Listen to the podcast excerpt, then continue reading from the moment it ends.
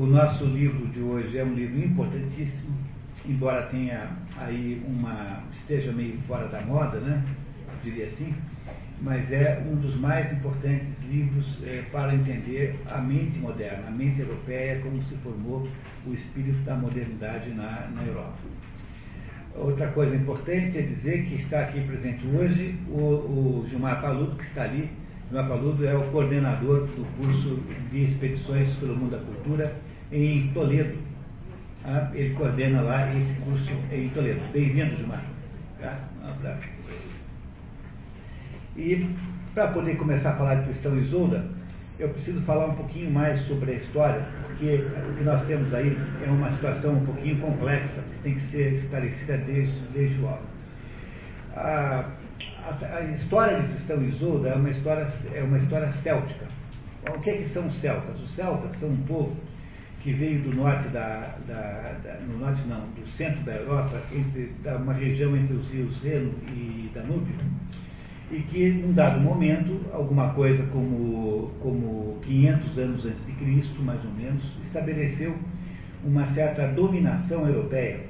Dominação essa que nós, da qual não sabemos grande coisa por várias razões, sobretudo por duas. Uma, porque os celtas não, não tinham escrita, portanto não sabemos, não deixaram documentos escritos. Em segundo lugar, porque os celtas também não compuseram um império no sentido comum da palavra. Os celtas é, viviam mais ou menos, era uma sociedade de tribos, tribos que se relacionavam, é claro, mas sempre muito, muito, muito diluídas. E essa é a razão pela qual não existem ruínas célticas, a não ser um pouquinho lá na Inglaterra, aquilo que se conhece por Stonehenge. Não é? Aquilo são ruínas célticas. E esse povo chamado celta dominou toda a Europa, mas dominou, sobretudo, as ilhas britânicas é? as ilhas britânicas foram dominadas, sobretudo né, aí, e estão na, estão na origem dos povos ditos do sul da Inglaterra, da Irlanda e de, depois, por tabela, da Bretanha francesa, que é, na verdade, uma migração é, posterior de celtas para o continente europeu. É, os portugueses têm uma ligação com os celtas, tá? ou seja, todos os povos europeus, a Península Ibérica inteira teve já uma ligação com os celtas. Mas os celtas foram é, muito, começaram a ser, digamos, é, perder o seu domínio territorial aí por volta do ano 500 depois de Cristo, quando as imigrações é, saxônicas, o povo saxão é o povo é uma, uma, uma, uma tribo germânica, tribos germânicas esses saxões que eram da, do continente europeu começaram a invadir a península, a, a, as ilhas britânicas e começaram a empurrar os celtas para fora. Lá pelo ano 500, mais ou menos, há, na verdade, uma luta entre o povo anglo-saxão, que ocupa o lado direito da ilha, principal ilha do arquipélago britânico, e os celtas que foram ficando cada vez mais é, restritos à Irlanda, à Cornualha, que é aquele chifre inferior é, do, do país. Vocês têm aí um mapa, por favor, deem uma olhadinha. Há aqui um mapa. Né? Esse mapa aqui é o mapa é, da, da região que nós, nós estamos falando aqui. Reparem que a cornualha é esse chifre aqui, ó. A cornualha é esse chifre aqui inferior esquerdo né, do mapa que vocês têm. Os celtas ficaram aí, na Cornualha, ficaram no país de Gales, que é o que está logo ao lado, e ficaram na Irlanda. A Irlanda está aqui em cima. E depois, mais tarde, andaram também passando aqui para a Bretanha. A Bretanha é chamada de Pequena Bretanha, chama-se Bretanha, porque ela é justamente um pedaço da Grã-Bretanha. A Grã-Bretanha, que é onde estão os ingleses, eh, constituiu no lado do continente um negócio chamado Pequena Bretanha. Pequena Bretanha virou Bretanha, que é hoje a Bretagne francesa, que é um pedaço de cultura céltica que ficou ali. Quer os celtas, nessa época em que nós estamos falando aqui, na época em que se passam as ações do cristão Isolda, estão tentando impedir o avanço dos anglo-saxões. Há um clima de guerra e a principal herói céltico nesta guerra entre os anglo-saxões e os celtas são, o, são, são os cavaleiros da Tábua Redonda com o rei Arthur. O rei Arthur, antes de mais nada, ele representa a resistência do mundo é, céltico, que chamava-se nessa altura bretão, pensa a mesma coisa, é? A resistência do mundo céltico ao avanço do mundo anglo-saxão. Essa luta será perdida, os anglo-saxões tomarão conta da ilha e só não irão tomar conta da Irlanda porque a Irlanda conseguiu ainda resistir até agora. Né? A Irlanda não faz nem mesmo parte do Reino Unido, para vocês terem uma ideia, da, da Commonwealth. A Irlanda é completamente independente da cultura, da cultura inglesa, a não ser né, pelo laço da língua. Os irlandeses também falam gaélico, que é a língua céltica, mas também falam inglês. Tá? E aí você tem a situação histórico-geográfica da nossa, do que nós, que nós estamos lidando aqui. Havia, portanto, nessa época aí, em que nós estamos aí mais ou menos lidando, ano 500 por aí, 400, a verdade é essa história aqui acontece entre ah, o fim do Império Romano, 476, e o início do, primeiro Império Cristão, que é o Império de Carlos Magno, que começa em 800. No ano de 800, Carlos Magno é coroado imperador é, de um império na Europa, no ano de 800, noite de Natal, 25 de dezembro de 800, exatamente, Carlos Magno funda o primeiro império cristão. Pois todos os acontecimentos que nós vamos ver aqui são vividos mais ou menos nesse intervalo aí, é, em algum momento desse intervalo de 476 até 800, mais ou menos em 300 e alguma coisa anos de existência. Ninguém sabe exatamente como aconteceu isso mesmo, porque a história seguramente, embora possa ter alguma, eh, digamos, alguma uh, origem é, factual, pode ser que exista alguém chamado Arthur, por exemplo, não é ela é uma história mitológica, de certo modo. Portanto, os acontecimentos ligados à nossa história têm dois grandes fatores de influência. O primeiro é a luta dos celtas contra os anglo-saxões, pela hegemonia nas Ilhas Britânicas, luta essa que será perdida e, em segundo lugar, a cristianização do mundo britânico. Ou seja, as, as, as lendas do rei Arthur eh, estão associadas a esses dois fenômenos, a esses dois processos. Tanto a luta contra os anglo-saxões, luta que será perdida, quanto a cristianização das tradições célticas. E é por essa razão, por que, que eu estou dizendo, falando do rei Arthur? Porque o, a história cristã de Isolda está intimamente ligada à história do rei Arthur. Há quem, eh, entre os diversos é, narradores dessa história, há quem coloque o cristão como sendo um dos cavaleiros da Tábula Redonda. Os cavaleiros da Tábula Redonda não eram uma espécie de exército, era um grupo de barões, né? ou seja, de, de, de, de nobres que tinham cada um a sua terra, e que se reuniam uma vez por ano apenas. Uma vez por ano, em que nessa reunião eles contavam todos os seus, uns para os outros, né, contavam todos os seus feitos durante o ano que se encerrava. E é, esta é a história central do, do, dos Cavaleiros da Távola Redonda.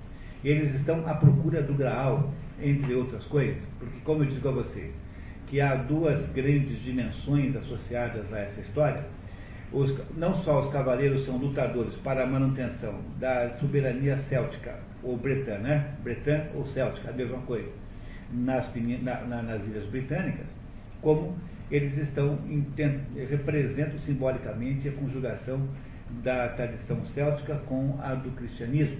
Por isso é que são os cavaleiros da Tábua Redonda que fazem a procura do Graal o que é o graal? O graal é o cálice com que haveria, teria sido tomado o vinho da última ceia e no qual José de Arimaté, que era parente de Jesus, havia recolhido na cruz o sangue da ferida que foi feita pela lança do, do, do, do soldado romano Longinus, que feriu Jesus na, no lado né, com uma lança para apressar a morte, e desse, desse ferimento é, verteu um sangue que foi recolhido nesta taça, chamada Graal, e essa taça então seria, teria sido levada para a Europa.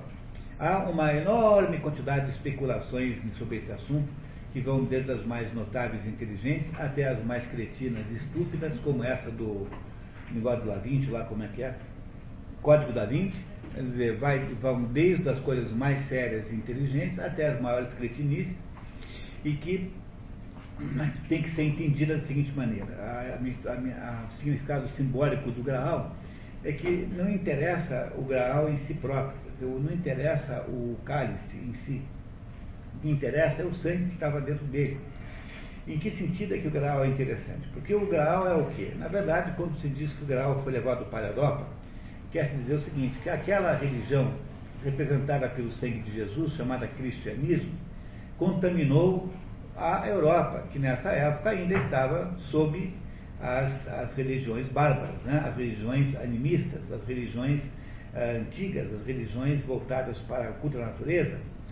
O que, que é procurar o Graal? Procurar o Graal é procurar a ligação, procurar juntar a, a, as tradições europeias do norte da Europa com a nova religião chamada cristianismo, que foi é, transmitida para a Europa inteira. O cristianismo só faz sentido na medida em que ele é uma religião é, ecumênica. Se ele for uma religião, ele não podia ter ficado uma religião dos judeus, porque se fosse uma religião apenas dos judeus, não serviria para nada. Os judeus são um povo introvertido, um povo limitado, autolimitante. Para que o cristianismo tivesse poder de contaminar o mundo, ele tinha que ser repudiado pelos judeus. Pois essa era exatamente o plano, que os judeus o vissem como sendo ilegítima para que ele pudesse ser a religião dos outros.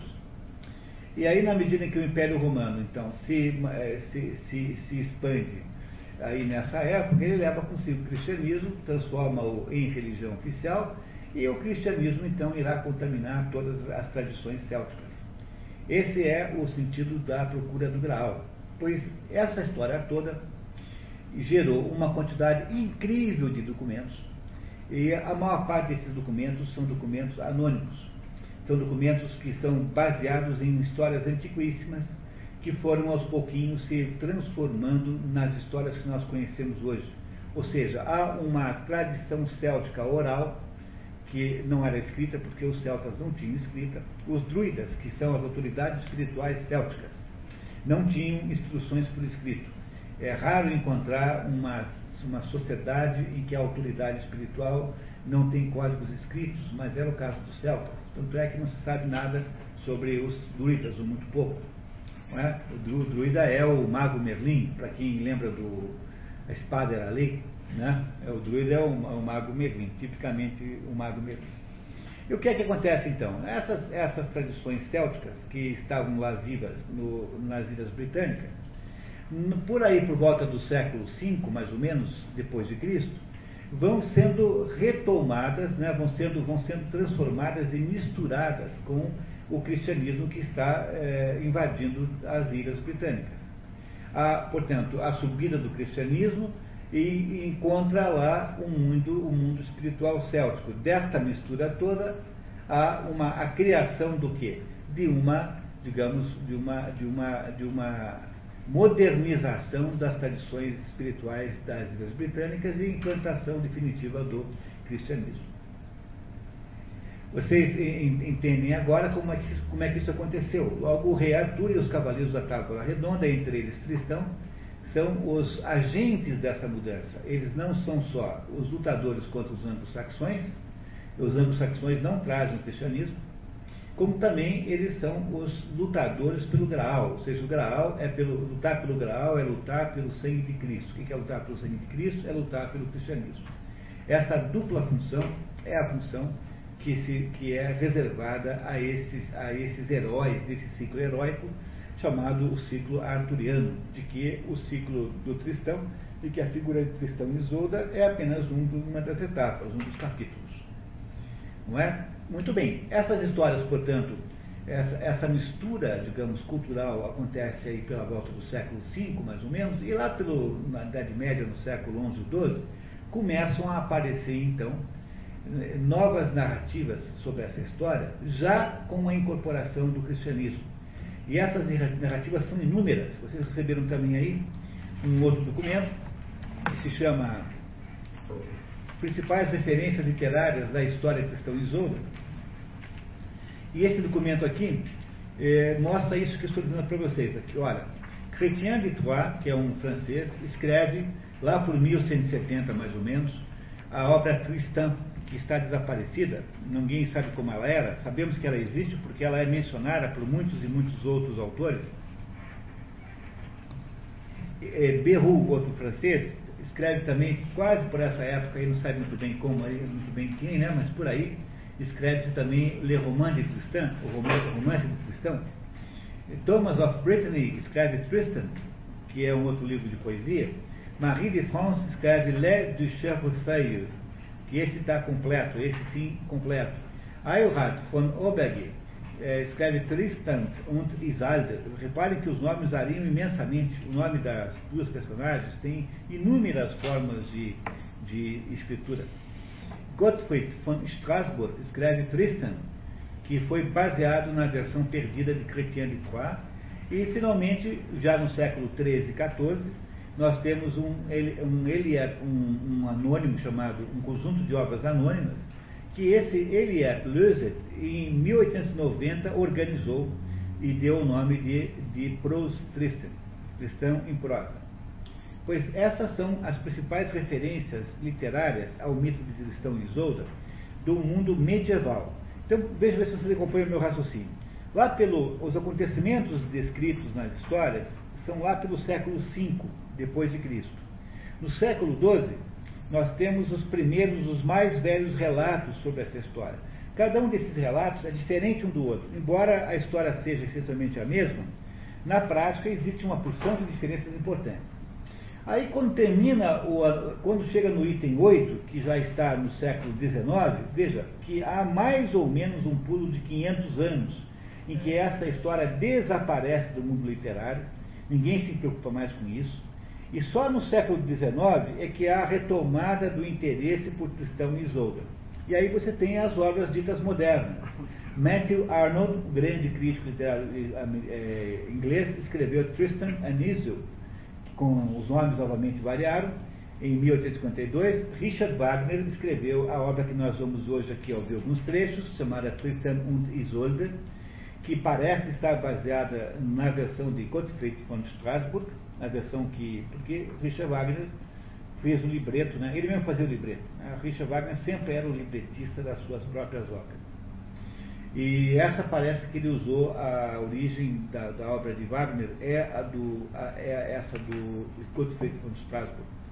Aí você tem o, o, o Swinburne, o famoso Swinburne, que escreveu uma poesia épica chamada Tristan of Lyonesse, depois o Joseph Bédier, que escreveu em 90 uma espécie de recomposição dessa obra. Essa aqui, vocês podem comprar se vocês quiserem, tem aqui editado em português, essa obra do Bédier, né, a versão do Bédier. E, finalmente, há uma obra, um, René Curtis e Philippe Menard fizeram uma tentativa de retomar o esforço lá do anônimo, do, do, dos autores anônimos, e tentaram aí é, criar uma nova base de, de textos para a questão Isolda, sobre, provavelmente é desse, desse conjunto de textos que foi retirada essa tradução aqui, que é melhor do que a do Bédier. Essa história aqui é a história que foi usada aqui no nosso resumo hoje, é melhor do que a do Bédier, e foi provavelmente, embora não haja nenhuma indicação de modo nenhum, o editor não se deu o trabalho de nos contar nada sobre as origens da obra, tudo indica que vem eh, desta, desse esforço novo que foi feito aí, de, por René Curtis e Philippe Menard, de reconstituir a obra Cristão Isolda. Logo, o problema número um Cristão Isolda é que você tem tantas e tantas versões que não tem nenhuma que seja oficial. Logo, há variações muito grandes na história, embora a história essencialmente não seja diferente, mas, por exemplo, em algumas, algumas, algumas histórias o, o, o, o cristão é assassinado pelo rei Marcos, e outras não é. Isso é importante na história. Enfim, há muitas e muitas versões, não há nenhuma oficial, e o problema é que se você quiser entender isso com profundidade, basta você dedicar o resto da sua vida a estudar esse assunto, porque esse assunto tão grande, é tão grande, tão grande, tão grande, que dá para ficar o resto da vida estudando sem se aborrecer ou se entediar um minuto que seja. Não é? É esse, esse é o fato importante sobre isso que eu quero contar para vocês antes de mais nada. Portanto, Cristão e Isolda é uma história difícil de mapear, porque há muitas e muitas histórias de Cristão e Isolda, nenhuma delas é oficial. Essas duas que estão aqui editadas no Brasil, que é a do Bédier e essa anônima, são ambas muito bem feitas, portanto, ambas servem como, como base para vocês é, raciocinarem, é, para vocês conhecerem o livro. Não há nenhum problema em nenhuma das duas. Tá? E, para de quebra ainda, quando você ouve a ópera de Wagner, aí então é que as diferenças são grandes mesmo, porque aí Wagner toma uma porção de liberdade de natureza uh, artística, porque ele precisa fazer a história caber dentro de uma ópera. A ópera é um gênero diferente da literatura. Logo, você parece não reconhecer, os nomes são diferentes, você parece não reconhecer à primeira vista a mesma história, mas é a mesma história sim, não há nada que seja profundamente diferente, só o modo de contar é um modo diferente. Eu preparei para vocês também uma comparação, aqui nesse outro documento, entre as, as principais diferenças que há entre esses dois livros aqui. Então, se você ler esses dois livros, você vai descobrir que essas são as principais diferenças entre os dois. Ao longo da leitura, eu indicarei de vez em quando uma outra diferença que é importante, mas é importante saber isso porque algumas dessas diferenças são muito interessantes. Mas o fato delas existirem, e justamente nestes pontos, me parece que é de, uma, de, uma, de um interesse extraordinário. Ok? Será que a gente pode começar então? Eu, eu, queria então, antes de começar, né, passar para vocês um trechinho da nossa, da nossa ópera. Temos aí o nosso sonoplasta hoje. Vocês vão ouvir agora o seguinte, vocês vão ouvir a abertura, só um minutinho, tá? A abertura da ópera. Esta gravação aí é feita pela Orquestra Sinfônica do Teatro Scala de Milão. O regente é o Barenboim, Daniel Barenboim. É uma, uma gravação extra, extraordinariamente bem feita e vocês vão ouvir agora, para começar, apenas a abertura. Em alemão chama-se Einleitung, tá? que é a abertura da obra. Toda ópera, é, toda ópera é, tem como, digamos, como fórmula ter uma abertura em que todos os principais, digamos, é, as principais melodias, os principais é, desenvolvimentos melódicos da obra são apresentados como um todo. A abertura, então, ela é como se fosse uma espécie de resumo total da ópera. Ninguém canta, porque só tem orquestração. Dura aí 15 minutos, a gente vai ouvir. É maravilhoso, como todas as óperas de Wagner, são maravilhosas. E nós só vamos depois entrar aí na música, no final, quando a gente for ver, ouvir então o, o Liebestod, que é a canção da morte, a morte por amor, do que é o encerramento da obra, já com outra gravação aí que não essa. Então o que vocês vão ouvir aí então é a abertura da ópera feita por é, Wagner. Não é? Então vamos lá.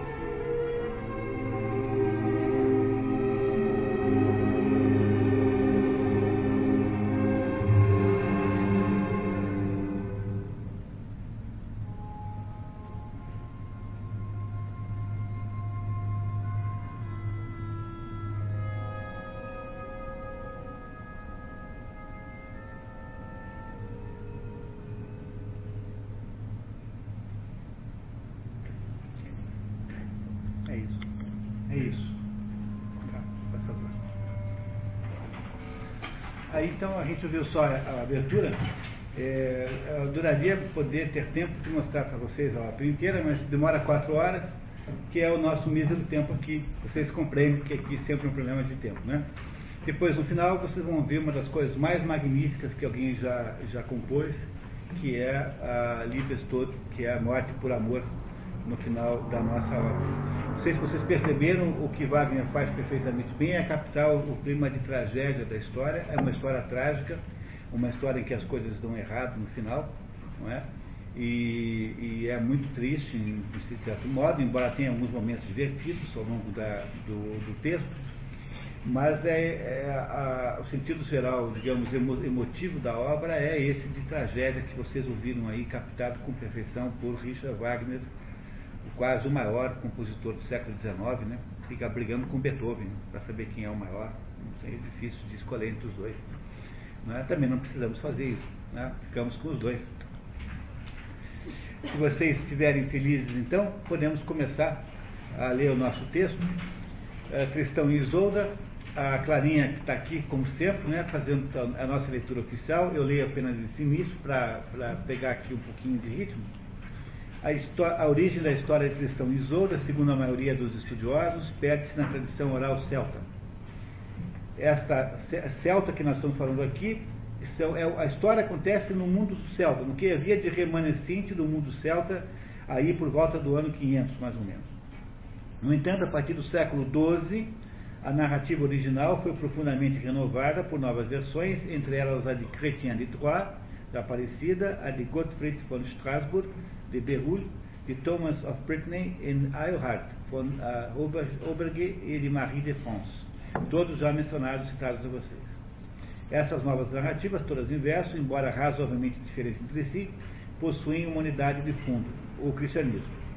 Entre os elementos cristãos que a obra adquiriu a partir do século XII, está a inclusão do mito cristão no ciclo arturiano, logo na procura do Graal, Algumas versões colocam o cristão entre os doze cavaleiros da Tábula Redonda.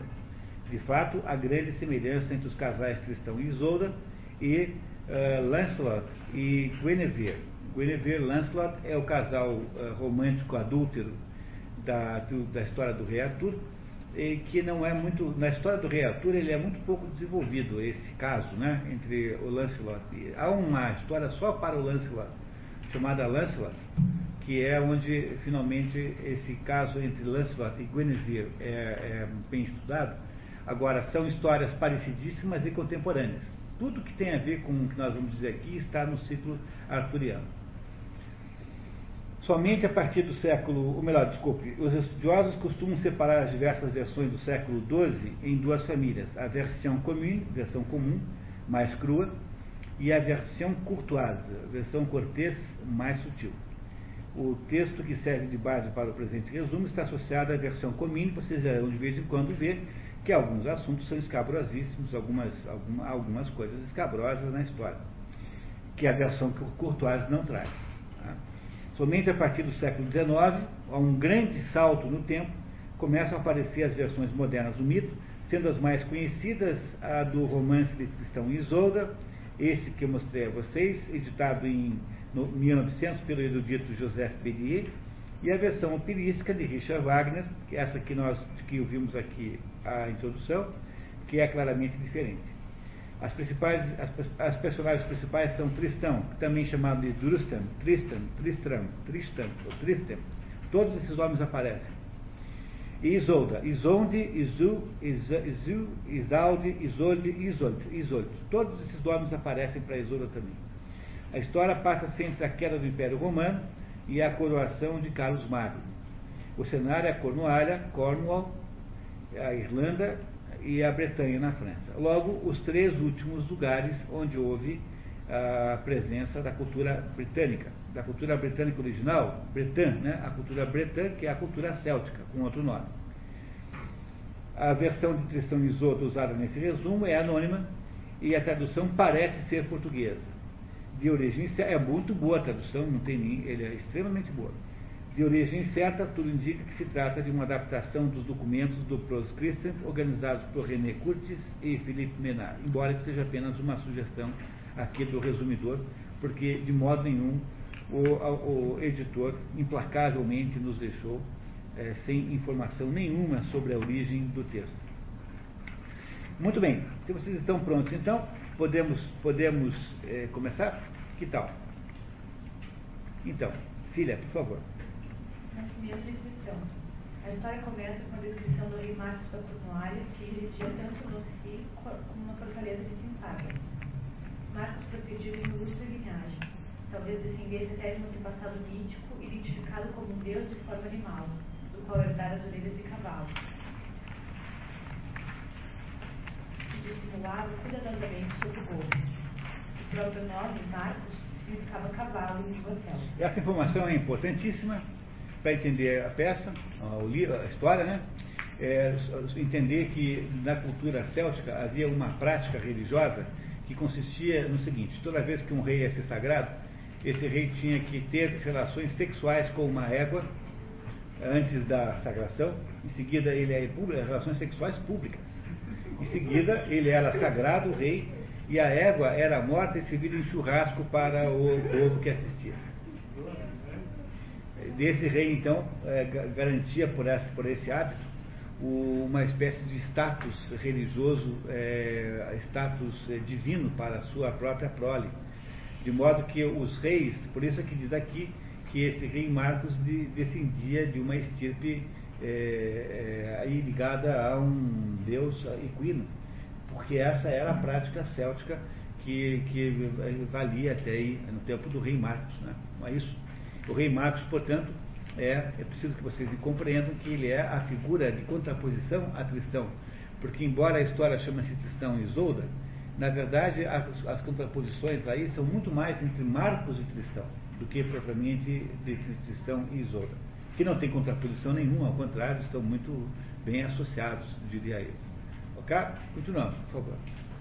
Marcos era nobre, frequentemente generoso, leal, corajoso, mas irascível, impressionável e de humor variável, capaz de uma violência extrema e até de crueldade nos seus súbitos arrebatamentos. Desempenhava com honra o seu lugar nos combates, quando tinha de comandar o seu exército, mas distinguia-se sobretudo na caça, a sua ocupação preferida. Entre os nobres e seus vassalos, que lhe deviam conselho e ajuda, havia vários que pretendiam quase sempre impor as suas vontades e que, para obrigarem-no a satisfazer os seus desejos, não hesitavam em ameaçá-lo com a rebelião. Marcos não se submetesse às suas exigências, retirasse-iam para seus castelos construídos em mostelos elevados, cercados de altas paliçadas e poços profundos, e pegariam em armas contra ele. Soberano do apoio dos senhores feudais que mantém com ele.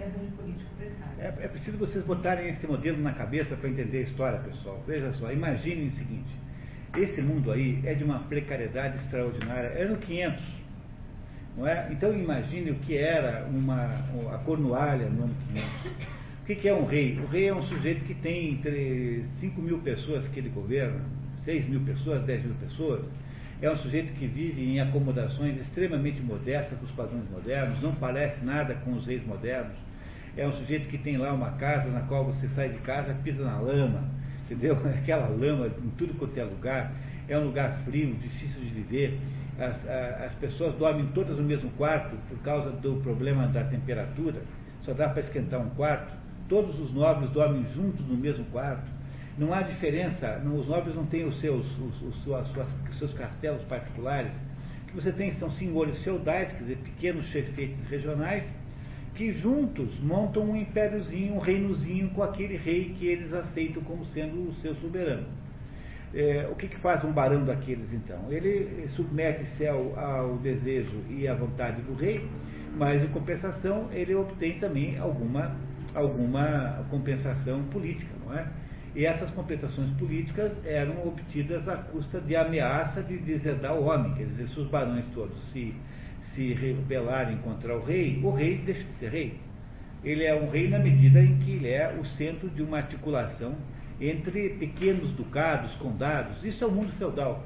Compreenderam como é assim?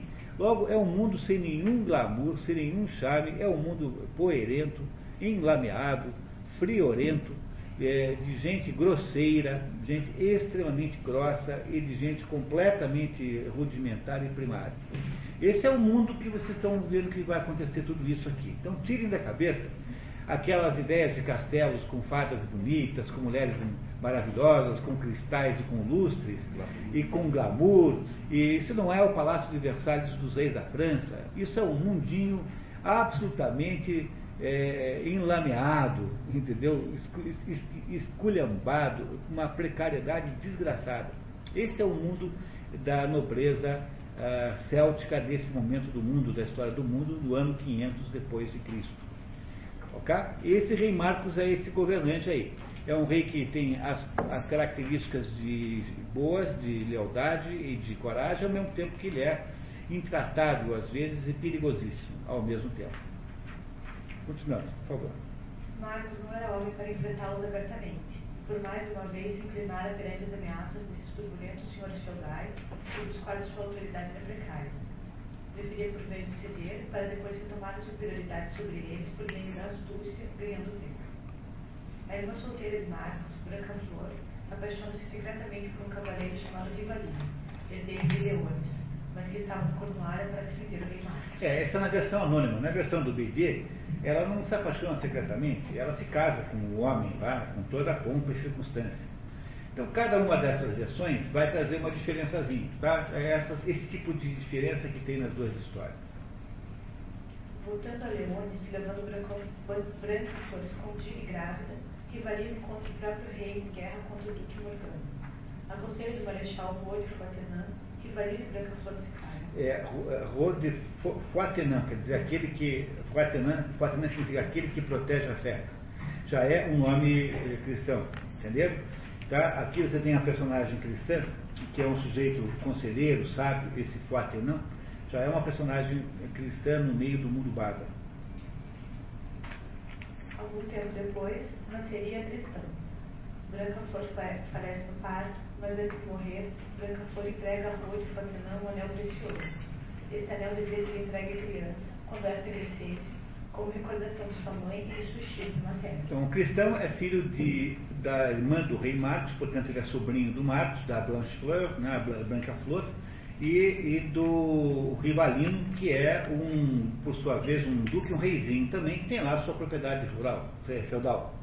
É? Então ele é filho de um casal nobre, é? esse cristão. Nasce aí. A infância de cristão. Logo que completa sete anos, Cristão é separado das mulheres e entrega um sábio escudeiro chamado Gorvenal, que se carrega da sua educação. Até os sete anos as crianças ficavam, os meninos, né, ficavam com as, com as mulheres.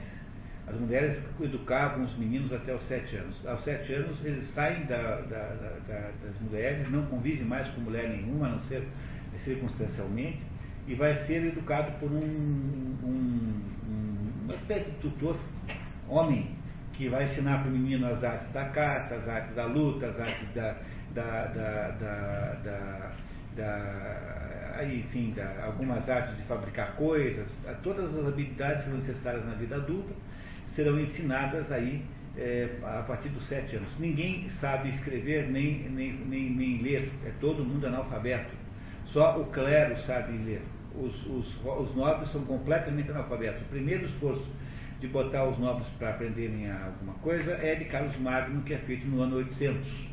Carlos Magno inventa então uma escola na corte, na corte em Aix-en-Chapelle, no tempo de Carlos Magno, a capital não era Paris, era Aix-en-Chapelle, que é uma cidade da França que até hoje existe. E é Carlos Magno, no ano 800, o primeiro que vai fazer a educação dos nobres. Mas quem vem fazer a educação dos nobres, quem vem montar a escola, é um sujeito chamado Arduino, Aquino, perdão. Esse Aquino, por sua vez, era escocês, de modo que nas Ilhas Britânicas, seguramente antes de na França, já havia algum processo educacional é, mais avançado do que na França. É um monge, é um padre, né, um padre é, escocês chamado Arduino, que, Aquino, perdão, que vem e monta para Carlos Magno o ensino do Trivium. O Trivium passa a ser ensinado na corte de Aix-en-Chapelle. Cristão aprendeu a correr, a saltar, a nadar, a montar, a atirar ao arco, a combater com a espada, a manejar o escudo e a lança. Está vendo? Não tem nada a ver com. Não tem nenhuma linha de educação aqui. Aliás, uma das maiores mentiras que se prega por aí é a ideia de que na Idade Média as meninas não iam para a escola. A coisa mais equivocada do mundo é isso. Era justamente o contrário, porque os meninos queriam só fazer essas coisas. O sujeito é filho de nobre, o que, que ele quer fazer? Saltar, pular, brigar, matar alguém. Né? É isso que interessava para o filho dos nobres. As meninas é que tinham interesse de estudar. Então, quem ia para a escola naquela época eram as meninas e os, os, os meninos que tinham, está, tinham sido escolhidos para a igreja. Mas os nobres mesmo, os meninos, não iam de jeito nenhum.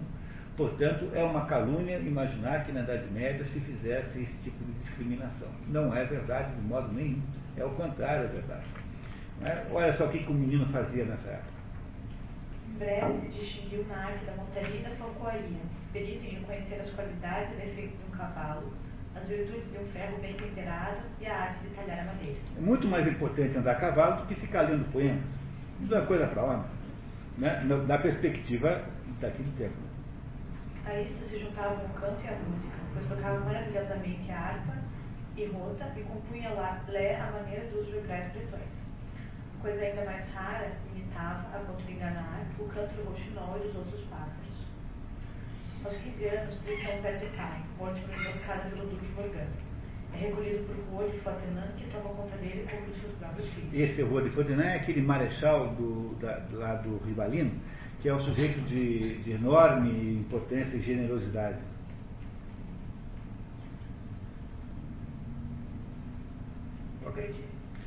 Gordenal?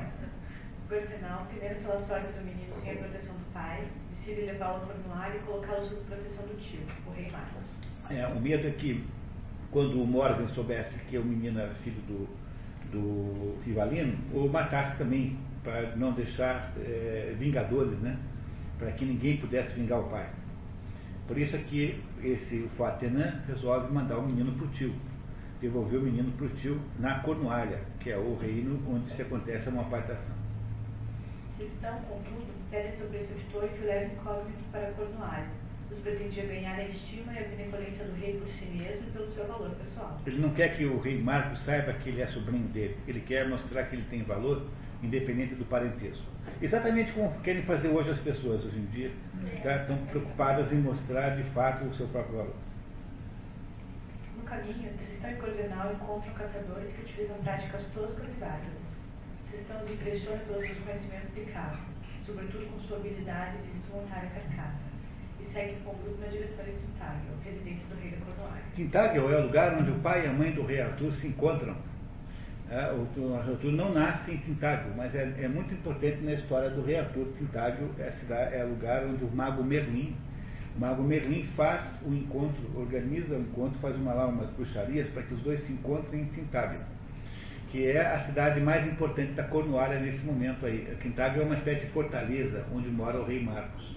Veja, quando o menino chega lá na Cornualha, ele depara com gente que, que quase está no, no mundo da pedra. Assim. Quer dizer, gente tão bárbara e rudimentar que pega um cervo maravilhoso, um animal extraordinariamente rico, né? E não sabe nem cortar aquele animal, desperdiçam tudo, uma porcaria, e ele ensina aqueles caçadores como é que se faz para separar uma carcaça, como é que se faz para tirar a pele, preservar tudo, para que não haja nenhuma perda. Isso é o menino né, que, que parece, nesse momento, muito mais civilizado do que os seus, os seus compatriotas lá de, de da Cornualha. Há uma grande diferença de padrão cultural entre os dois. Estou dizendo para vocês isso porque é importante para entender a obra. Tá? Há uma enorme diferença de padrão cultural entre esse menino e o pessoal da Cornualha. Naquela mesma noite, Cristão faz na corte uma demonstração de suas habilidades com a arma. Muito impressionado, o rei Marcos, mesmo sem saber quem ele é, acolhe Cristão na corte como tocador de arma, monteiro e cedro da guerra. É, monteiro é o sujeito que caça nos montes, é uma espécie de caçador que caça nos montes. Daí veio o sobrenome Monteiro, que algumas pessoas têm. Assim foi feito, e durante três anos Cristão seguiu Marcos em todas as caçadas.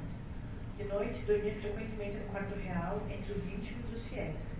Para lhe ensinar os costumes próprios da Cornualha, Marcos confiou aos seus Senescal. Senescal é uma espécie de nobre camareiro muito próximo do trono. É aquilo que mais tarde ia chamar depois em inglês Chamberlain. Chamberlain, que é o, o, o Lorde Camareiro, é o nobre mais próximo do rei, aquele que funciona hoje como, como funciona hoje o chefe da Casa Civil, né, no governo democrático ou republicano. é um nobre que priva da intimidade do rei, quer dizer, um nobre que, que, está, que faz com quem o rei discute os problemas mais próximos. Isso é o conceito de Senecal. Por Fábio Dinas de Lina, o qual se fechou ao Quando Tristão atingiu seu vigésimo ano, Marcos doou-lhe armas magníficas e controle dos mais altos postos do seu exército. A lança envenenada de Morgoth. Grande perigo ameaça Cornualha. O gigante Morgoth, da Irlanda, chega no Manaus armado para exigir de Marcos o tributo, imposto a Cornualha havia um século, no decurso de guerra infeliz, de 300 rapazes e 300 moças de idade de 15 anos. É, como essa aqui é a versão, a versão popular da história, né, a versão, digamos, rude, esses rapazes, essas moças, iriam para a Irlanda para, para, para terem fins libidinosos. Esse é o sentido. No, no, no Beniel, que apesar de que não vale esse critério de versão cortês e versão comum para essas duas eh, traduções, porque são traduções modernas, né? Mas no livro do Benial há uma, digamos, adocicação disso, dizendo que seriam servos. Mas aqui é claramente nessa versão uma conotação sexual nessa, nesse tributo. Como o rei Marcos havia 15 anos negado a se entregar jovem, os enviados de Morgoth vinham cobrá-lo.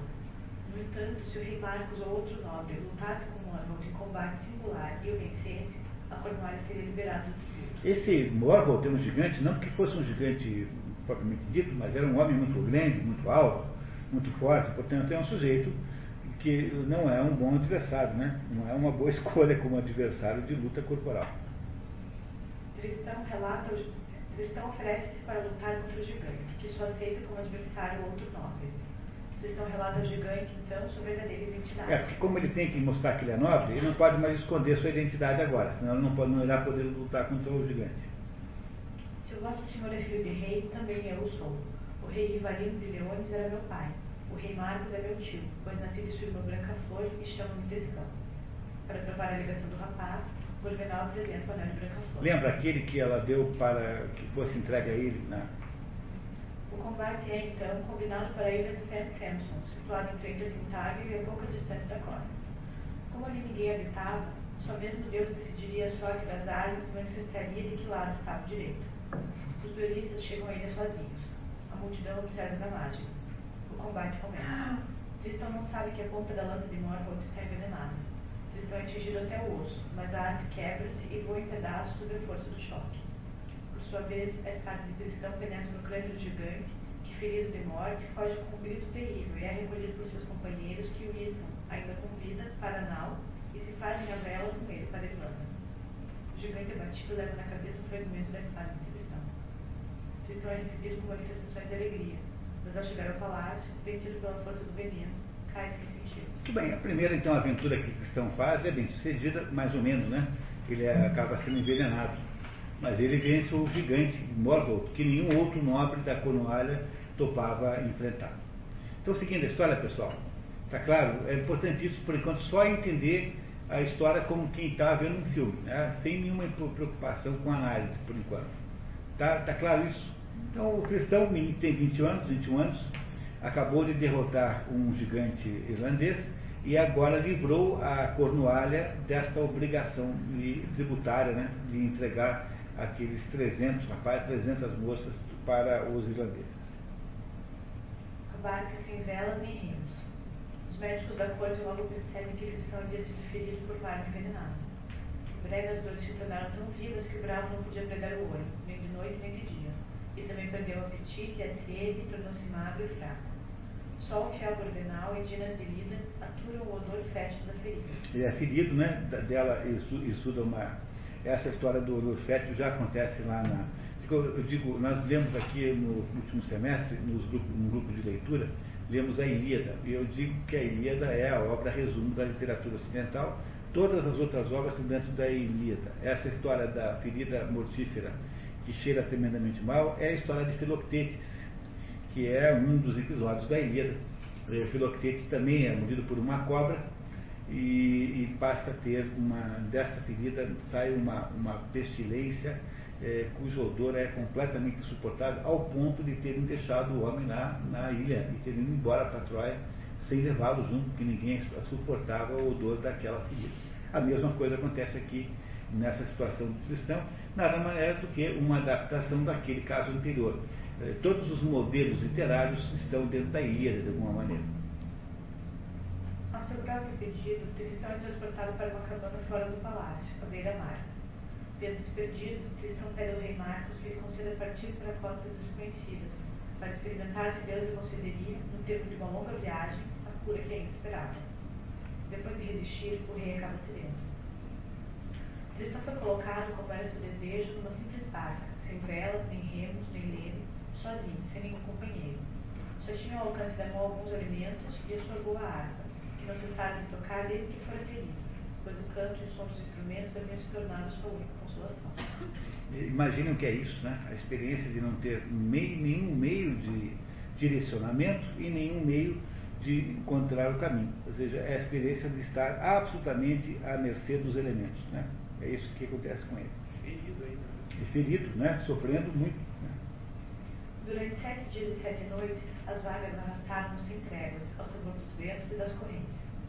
Tocando sua harpa, Tristão chega por fim à Irlanda, onde é levado à residência do rei Gormon, que quer conhecer o tocador de harpa estrangeiro que havia encantado as pessoas na praia. Com medo de ser reconhecido como vencedor de Morgoth, apresenta-se como jogral grandão de nove tântris, inventando que seu barco havia sido atacado por piratas. O jogral é um trovador. O jogral é um trovador. De tal modo, o veneno lhe havia deformado as feições e enfraquecido o corpo, que Tristão não é reconhecido por ninguém. A pedido de Gormon, o rapaz é tratado pela própria rainha Isolda, que também é irmã de Morgoth, e havia preparado pessoalmente o veneno para a lança de Morgoth. Aparece a primeira Isolda. Há três Isoldas da história, essa é a primeira delas. Três pessoas chamadas Isolda. É, essa é a primeira, que é a irmã do Morgoth, aquele gigante, mãe da Isolda, que será a heroína da história, não é? E que é a primeira que aparece essa aí. Ela é uma feiticeira, foi ela que havia envenenado a espada, a lança com que Tristão fora ferido. E ela cuidará agora, é, paradoxalmente, sem saber que ele é o matador de Morgoth, né? cuidará da, dos, do, dos ferimentos que o próprio irmão dela havia produzido nele com o veneno que ela havia feito para a espada do irmão. Em alguns dias, Tristão está curado. Durante sua convalescença, a rainha confia o rapaz os cuidados de sua filha Isolda. Opa, essa é a segunda Isolda, né? Não é isso? Então, com 12 anos, e cuja cabeleira loura tinha o brilho do ouro. Essa é a segunda Isolda, tem 12 anos só, é uma menina, uma menina ainda, e ela, e ela é a segunda Isolda da história. Então, Cristão recompensa tocando a harpa e ensinando-lhe a arte de tocar e cantar. Todo mundo reparou que Tantris é ao contrário de Tristão, né? Todo mundo reparou isso. Não é lá um apelido muito original, né? No fundo, né? Tal. Enfim. Recebe ter descoberto, assim que melhora, Tristão volta para Cornualha, onde jovens e velhos vieram recebê-lo e regozijar- regozijariam-se como se ele regressasse entre os mortos. Vocês estão entendendo a história, pessoal? A história está clara, o, a, o enredo, a, a trama está clara. Não é? Então, o cristão, por uma coincidência, sem que ele tenha planejado isso, ele vai dar na Irlanda, terra do Morgoth, onde ele irá obter, junto à irmã de Morgoth, que é a rainha Isolda, irá obter o, a cura da sua ferida. Será, portanto, curado por ela e voltará incógnito para a Irlanda, porque ele nunca, em nenhum momento, ninguém soube lá que ele era o cristão. Ele era o tão triste, mas não o cristão, não é? Muito bem. Moro, Moro aqui é tio da Isolda, a principal Isolda. né? É, não, é tio, tio da principal Isolda, irmão da mãe. Da Da Isolda da mãe. mãe. É, isso. A donzela dos cabelos de ouro. Que é a principal Isolda, essa aqui. O rei Marcos toma Tristão seu herdeiro e leva-lhe o trono, já que renunciaram ao casamento. Essa decisão provoca inveja, sobretudo em quatro varões. Aldred, também sobrinho de Marcos, Guidelon, Gundoin e Denoalém. Para esses, as presas de Tristão eram prova de sua ligação com Satanás. Nós o vimos atingido por um ferimento incurável, quase agonizante, e agora fresco e ágil, o corpo intacto e o coração arrogante. Para deserdar Tristão, os barões decidem insistir em que o rei se case. O barão Albert é o herdeiro natural do trono e acha-se espoliado por Tristão. Marcos pede 40 dias para decidir. Quando o fim do prazo, uma doninha traz no bico um fio de cabelo loiro, mais fino e brilhante com um fio de ouro. É um, que, engraçado é que na versão do BD, quem traz o fio de ouro são duas andorinhas e não uma só. É, há uma porção de diferenças assim que são pequenininhas, algumas são interessantíssimas, muito sutis. Essa não tem grande importância. O rei vê o fato como um presságio. Tristão reconhece o cabelo de Isolda, filha de Gormund e Isolda, rei da Irlanda. O rei está impressionado, mas a hostilidade da Irlanda a Cornualha. O senescal Dinas de Lida, contudo, vê no casamento a oportunidade para a reconciliação dos dois reinos. Final das contas, fica combinado que Tristão iria à Irlanda pedir a mão da jovem Isolda para o rei Marcos. Gordanal iria junto. Além deles, tem rapazes. A comitiva faz proa para Weisford, na costa da Irlanda. É, Essa cidade deve ser a moderna Wexford. Né? Perdão? É, é, é, isso, é, o rei Marcos quer casar com essa moça que é dona do cabelo. E, o, e aí, então, como ele não vai lá pessoalmente, ele diz para o Tristão ir fazer isso por ele. Então o Tristão chega lá e pede a mão da moça em nome do rei. Porque esses casamentos não eram casamentos feitos por paixão pessoal, eram casamentos feitos por conveniência política. Né? Quando dois reinos casam, um, um, um, um rapaz e uma moça, são os reinos que estão casando, não são as pessoas. Então esses casamentos foram a regra. O Luigi Pirandello, no início do século XX, ainda assim lá na Sicília, onde ele morava, casou com uma mulher que ele viu no primeiro no dia do, do, do, do casamento. É, ou seja, é muito mais comum do que vocês pensam, dizer, esses casamentos que são convenientes assim, é, são muito comuns no mundo até hoje, está cheio de lugares que acontece assim, o marido e a mulher se conhecem no dia do casamento. Ah, Vocês podem sempre dizer que tem marido e mulher que não se conhece nem nunca, nem, nem 20 anos depois, é verdade. Também tem esse caso. É, também há esse caso assim. Tá? Muito bem, continuamos. História sobre dragão Irlanda. Ancorados em Weisford, disfarçados de mercadores, cristão e tripulação são acordados por gritos horríveis de homens e mulheres. O terror era causado por um dragão que todos os dias descia a cidade e aí fazia grandes devastações. Havia um prêmio pela destruição do monstro. O rei Gormond mandara proclamar por toda a sua terra que se houvesse um homem bastante corajoso para matar o dragão, daria filho em casamento metade do reino, desde que fosse de nascimento nome. É, o rei Gormon é o marido da Isolda mãe e pai da Isolda filha, né? Ah, Muito bem. Havia confirmado esse compromisso com cartas seladas ordenara que fossem lidas em todos os lugares pelos oráculos. É o modo como o autor distingue as três Isoldas é a Isolda ah, mais velha, chamada de Isolda simplesmente, a mãe, nunca tem nenhuma espécie de complemento. A Isolda filha, chamada de Isolda a loira. E a terceira Isolda, que vai aparecer no final, chama-se Isolda das mãos brancas. É o modo como você distingue as três Isoldas. né? Então, quando se refere a filha, quase sempre eh, refere-se a ela como Isolda a loira. Muitos, aliciados com essa promessa, haviam tentado empreendimento, mas o dragão mataram e já não restava ninguém que ousasse esperá-lo na estrada que seguia.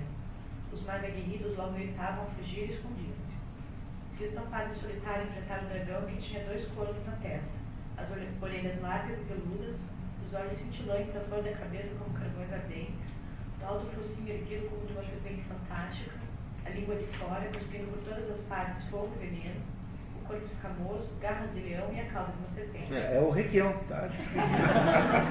se, você, se você não prestar atenção, é, o- é a descrição do Requião perfeitamente. né? Cristão enfrenta a fera, enterra a ponta da espada na garganta do monstro e a penetra inteiramente, despassando o coração. No entanto, ao cortá-la, Cristão é envenenado pela língua do monstro.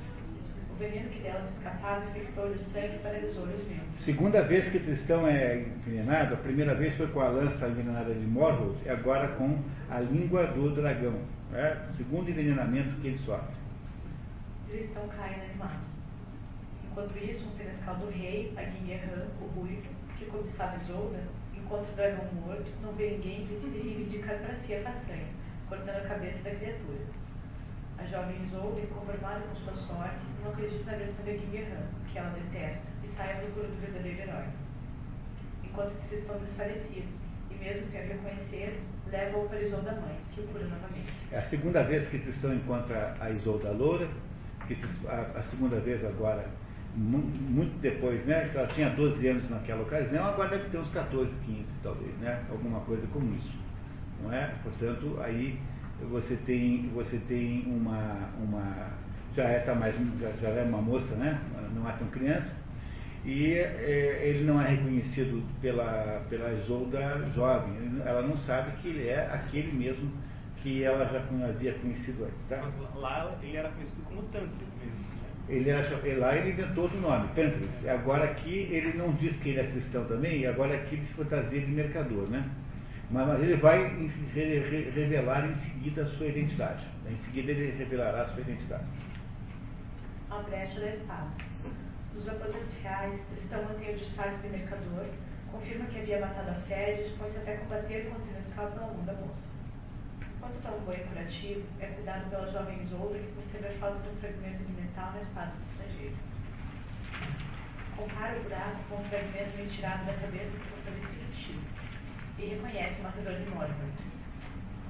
Quando da volta de Morgoth à Islândia, sua irmã Isolda havia preservado o fragmento retirado do crânio do gigante. Esse fragmento coincidia com o faltante na espada de Tristão. Ela faz um gesto para matá-lo do banho, mas Tristão a convence de que ele é a única chance de livrar o Guerrando. É, faltou um Mzinho, né, Guerrando, né? Está errado. É, o, essa história aí também é uma história antiga, é a história de Agamenon, quando Agamenon volta, quando a Agamenon volta do, do, do, da guerra de Troia, ele é morto na mesma noite pela sua mulher, Clitemnestra, é, no banho. Então aqui há também a mesma situação, também é o modelo grego, né, que foi aqui reproduzido, e será depois reproduzido na vida real durante a Revolução Francesa, como quando Charlotte Corday mata também no banho um jornalista, aquele jornalista importante da, da Revolução Francesa, que chamava-se. Oh meu Deus, me ajude. Marat, né? Marat, que é morto pela Charlotte Corday também tomando banho. Portanto, há uma tradição das mulheres matarem os seus homens tomando banho, portanto, homens, cuidado, tá? Não, fiquem de olho de hoje em diante, todo, todo cuidado é pouco. Né? Não é isso, todo cuidado é pouco nesse assunto, tá? Muito bem. Nada de banhos demorosos, aqueles banhos que você fica meio assim em torpor, que aí então a chance é, é muito maior. Né? Aí sim. Psicose depois. Psicose. Muito bem. Ela então vê, percebe que aqui, ali está o matador do tio, é um impulso absolutamente injusto, porque afinal de contas, o outro era muito maior do que ele, lutaram, é, lutaram com toda a honestidade, sendo que quem tinha a lança envenenada era o tio dela, não ele. Não é? Portanto, não tem nenhuma razão para ela ficar revoltada contra o matador do tio. Mas, afinal de contas, não é uma questão aqui de natureza é, é, racional, mas sentimental. Quando estiver de deitar entre os braços do valente Senescal, ser-te agradável pensar que teu hóspede ferido que arriscou a vida para conquistar-te no banho, sem que tenha podido fazer um gesto para defender-se. Ela pensa bem e imagina que casar lá com o outro é muito pior negócio. Né? É melhor ela engolir a raiva do que deixar o outro casar com ela. Né? No entanto, quando fica sabendo da verdadeira missão de cristão, a jovem Isolda se revela. Então conquistaste-me matando o dragão, mas em vez de casares comigo, como é teu direito, queres entregar para teu senhor, o rei Marcos. Fica furiosa quando descobre que, que não é ele que vai casar com ela, mas um velhote, né? Porque esse Marcos, seguramente, se ele é tio do cristão, ele deve ter 20 anos a mais, alguma coisa, ele deve ser sob o ponto de vista da, da moça, que tem 16, um sujeito muito velho, né? A moça relata os fatos da mãe, que também quer vingar seu irmão, mas a criada abrange a fazer a conveniência maior de cristão matar e pregar no senescal. A jovem Isolda volta aos aposentos do cristão de acordo, beija a boca. Ou seja, vou deixar você matar o, o, o senescal e não vou matar você. Temos um acordo. Mãe e filha procuram o rei e pedem-lhe que inclua no pacote de vencedor do dragão mais um dom, o perdão por suas falhas passadas. No dia seguinte, aconteceria a reunião da corte para escutar as afirmações contraditórias do Sinescal e do matador do monstro. Isolda é conquistada para o rei Marcos. Com a presença dos cem vistais da cornualha, paramentados, magníficos e silenciosos, começa a sessão.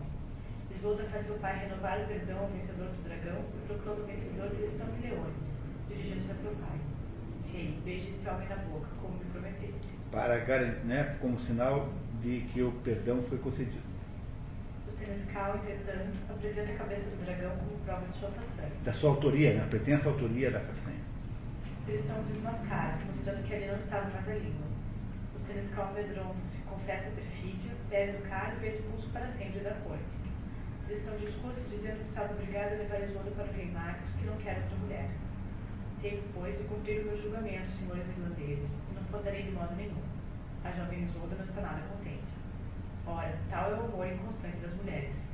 A jovem Isolda, cujos olhos irradiavam mais viva alegria quando o Senescal deixava a sala sob as injúrias dos mostrava agora um rosto entristecido e de braços enfurecidos. Está vendo? Mulher é impossível de contentar. Primeiro, você já livrou do Finescal. Agora também não quer outro, o tal do Marcos. Está vendo que, que coisa? É, muito bem, muito bem. O seu coração feria de vergonha e de angústia, pois Cristão mal havia libertado do Senescal covarde e logo menosprezava casar-se com ela para levá-la na sua nau, a fim de entregá-la ao velho rei do qual nada sabia. A jovem Isolda acabaria partindo para Cornualha com sua criada Branja e Pérez, um lacaio afeiçoado à sua pessoa. Durante os preparativos da viagem, a moça recusa a conversa com Tristão, por quem se julgava ofendida e desprezada. A rainha, preocupada com a infelicidade da filha no casamento indesejado com um homem muito mais velho, toma uma iniciativa. Veio então a ideia de recorrer à magia para segurar a união dos dois futuros esposos. Preparou uma poção poderosa com ervas e flores que ela própria colheu na floresta e nas montanhas, a certas horas propícias do dia e da noite. Misturando-as com vinho, obteve uma tintura herbosa, que era um filtro de amor capaz de fazer nascer a paixão no homem e na mulher que bebesse. Mas empregou tais ritos, tais formas secretas, que conferiu a esse vinho hermoso poder inaudito. Aquele a que ao que partilhasse essa poção deviam amar-se com todas as suas forças durante o período de três anos, até o ponto que não poderiam suportar estar afastados um do outro.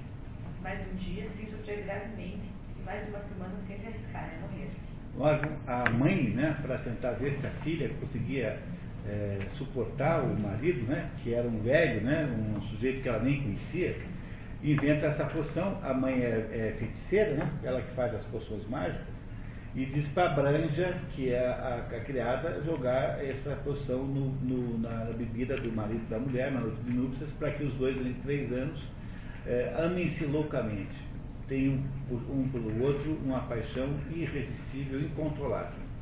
É essa a ideia da mãe, da Isolda mãe, para tentar viabilizar o casamento da Isolda filha.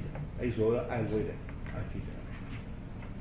A rainha Isolda entrega o frasco à Branja e a instrui a dar a devoção aos noivos no noite de núpcias. A comitiva parte. Cristão pediu ao rei Gormon uma nau irlandesa para disputar a. É, aí tem, tem uma repetição nesse filme. Tá? Foi nessa nau que continua, na segunda, na segunda linha. Foi nessa nau irlandesa para escutar a sua até Tintaio. É, para repetir. Foi nessa nau que Isolda tomou lugar com suas servas e uma vasta tenda foi erguida para elas na ponte do navio. Entre os homens, só Tristão aí tinha acesso. Quando a nau ficou pronta, todos se dirigiram para o porto. O rei e a rainha acompanharam a filha até lá, e quando o vento se levantou, os dois navios se enviaram juntos para o alto mar. Na margem, muitos homens e mulheres, nascidos no mesmo país de Isolda, choravam ao vê-la afastar-se, pois amavam-na pela sua graça e beleza. Essa menina era uma, uma coisa encantadora, né? era uma pessoa era muito bonita, tinha toda aquela, aquela luz né? que tem uma pessoa pura, tal, a menina, né? E ela vai embora da Irlanda, os irlandeses estão tristes com a sua eh, saída. Um precioso sortilégio. Isolda vê com tristeza a costa da Irlanda apagar-se bruma. Suspiros enchiam seu peito e as lágrimas deslizavam-se pelo rosto. A moça até conformada em ser rejeitada por Tristão. A comitiva fundeia numa ilha para esperar o mar melhorar. A criada Branja, para consolar sua patroa, fala do fio do amor, mas a moça, mais aborrecida ainda, promete não beber. Se partilhasse com o rei Marcos, faria cúmplice das manobras tortuosas de Tristão. Não, não farei o seu jogo. Não me curvarei às suas vontades. Mais tarde, que estão até Isolda, Branja, então, sorrateiramente, coloca metade da porção no vinho. Isolda bebe e passa a taça a Tristão, que esvaziou até a última gota. E agora? Quem acabou bebendo a porção foi a Isolda loira e o Tristão. Não é? E o que, que acontece? Está descrito está aqui ah, na próxima linha. O Tristão não sabe, né? Ou ele O sabe. Tristão que tem o filtro? Não, não, não Mas sabe. Só a Isolda sabe. Só a Isolda sabe. é. Mas de fato, na verdade, se eles sabem ou não sabem, não fará a menor diferença, porque eles serão tão, ficarão tão apaixonados um pelo outro que eles ficarão prisioneiros daquele amor sem compreender. Só irão compreender que, que houve de fato o efeito da poção mais tarde. Tá? Na verdade, a Isolda também não sabe. Na verdade, nenhum dos dois sabe. A Branja faz isso sem consultar nenhum dos dois. Ele não consulta a Branja, ela não sabe isso. Ela faz isso secretamente. Mais tarde é que os dois descobrirão que tomaram a poção. Depois, quando a poção perde o efeito, porque a poção só tem três anos de duração. Dependendo da versão que você lê do Cristão Isolda, a poção é para a vida inteira, para sempre. Há muitas diferenças nessas histórias, viu, pessoal? Ah, eu diria o seguinte, que embora esse livro aqui seja um livro, digamos, mais bem escrito, esse aqui me parece mais autêntico. É uma versão que me parece ter mais autenticidade do que o outro. Melhor é ler os dois. Você agora tem um mapa das diferenças, vai ler com uma facilidade incrível. Tá? Continuamos. Mal os dois jovens beberam desse vinho, o amor, o tormento do mundo penetrou nos seus corações. Antes de se terem percebido disso, curvou-os a ambos ao seu juízo. É, esse erro de português aqui, que é feito em Portugal e no Brasil, é esse erro de achar que aperceber-se é a mesma coisa que perceber, né, quando são palavras de sentido muito diferente. Né? Então, aqui o certo seria dizer antes de terem percebido isso, e nunca se apercebido disso, que está errado em português, aperceber-se em português significa equipar-se, e nunca perceber. O rancor dos outros dissipou-se e nunca mais foram inimigos. Já se sentiam ligados um ao outro pela força do desejo, e, no entanto, ainda escondiam um do outro. Por mais violenta que fosse a atração que os empurrava para o mesmo querer, ambos tremiam igualmente no temor da primeira confissão. Tristão caiu imediatamente em remorsos por estar desejando a mulher do tio e diz para si: Mudo teu desejo, amo e pensa no outro. Mas a aproximação é irresistível, e enquanto os marinheiros dançavam cantando a volta das chamas avermelhadas, os dois enfeitiçados, renunciando a lutar contra o desejo, abandonaram-se ao amor. Brejo os amantes reunidos, confessa em voz alta aquilo que provocaram. Ninguém a ouve, exceto o Gordenal, a única testemunha da. Só quem sabe, portanto, é a Branja e o Governal. Só eles sabem do, de que foi a poção que fez o estrago, né? A noite de núpcias do rei Marcos. A noite de núpcias do cristão aconteceu um pouco antes, né? né? Muito bem, tá. O casal continua o romance durante a viagem e teme a reação do rei Marcos ao descobrir que Isolda não é mais virgem. Cristão diz que se ela deve padecer nesta morte, padecerão juntos, mas Isolda tem uma solução que depende da colaboração de Branja. Isolda promete criar grandes recompensas e ela concorda. Chegam finalmente a Cornualha. Alguns dias depois, Isolda e Marcos casam-se. Antes do rei entrar no leito nupcial, Branja esconde-se nele no morro. Tristão diz ao rei Marcos, algo perturbado pelos vapores do vinho, que na Irlanda o costume é apagar todas as luzes no momento que o marido se juntar à mulher no leito nupcial. Quando o rei adormece, Isolde e Branja trocam de lugar. Branja, mais tarde, rei o resto da poção que a rainha havia preparado. Marcos bebe. Sem ser vista pelo marido, deita fora a bebida que restava na taça. Tristão e Isolda continuam a ver secretamente. É, tem um enzinho ali, um enzinho sobrando. Entendeu o que aconteceu? Então, para tapear o rei, a Branja é que faz a, a noite de núpcias com o rei, tá? não é? com o rei Marcos. E, o, e, a, a, Branja passa para o rei a, o que havia sobrado da poção, que a Isolda não toma, mas o rei toma. Portanto, o rei fica apaixonado por ela. Diz o, o José Pedier, aqui no outro livro, que isso é uma calúnia terrível e que de jeito nenhum o rei gostava da, da, da, o rei Marcos gostava da Isolda por causa da poção, que na verdade o rei gostava da Branja de verdade. Mas o problema é que o, o, o espontaneamente, né? Da, da, desculpe da Isolda, né? Perdão, eu estou agora fazendo uma confusão amorosa aqui total. Né? E, o, e, o, e o, na verdade, o José PG tem o grande defeito da versão do BD, é que ele tenta fazer uns arranjos aí para tornar essa história uma história simplesmente uma história de amor, quando não é de verdade. Ela é aparentemente uma história amorosa, de fato, é também, mas há, há componentes aí muito mais profundos que nós vamos depois entender na interpretação. Tá? Então ele tenta fazer isso para dar um ar mais romântico à história, o que não é uma boa maneira de agir. Mas, em todo caso. Branja entrega os servos. Só Branja e Gorgonal conhecem o segredo dos amantes. Porque só esses dois sabem que os dois estão tendo um caso. Né? Isolda teve a descrição de Branja e no seu espírito germina a monstruosa ideia que Branja desapareça e nada mais teria temer. A Branja não sabe que o Governal também sabe. Ela sabe, a, a Isolda não sabe que o Governal, o Governal também sabe. Eles, ela pensa que só a, Bran, a Branja sabe. Então ela cogita na hipótese de mandar matar a Branja, porque assim o segredo ficaria só é, com ela, né? E com mais ninguém. Isolda contrata dois servos florestais do rei e promete 60 soldos de ouro para matarem Branja na floresta. Essa é exatamente a história da, nos contos de fadas da. Quem é que, que é? Bebelado Homicida, não? Qual, qual é aquela que. Branca de Neve. A Branca de Neve, que é a Branca de Neve. Então é a história Neve. Vocês querem saber onde é que veio a história da Branca de Neve? Esse episódio veio daqui. Tá? É desta base mitológica do ciclo arturiano que vem aquele episódio na Branca de Neve que os caçadores têm que matar a Branca de Neve. Lembra do Branca de Neve, desse episódio? Né? Muito bem, continuando. A língua da criada deveria ser trazida como prova da morte. Exatamente como na história da Branca de Neve. Convencida a ir à floresta com os caçadores, Granja, no momento que vai ser apunhalada, suplica conhecer o mandante de sua morte.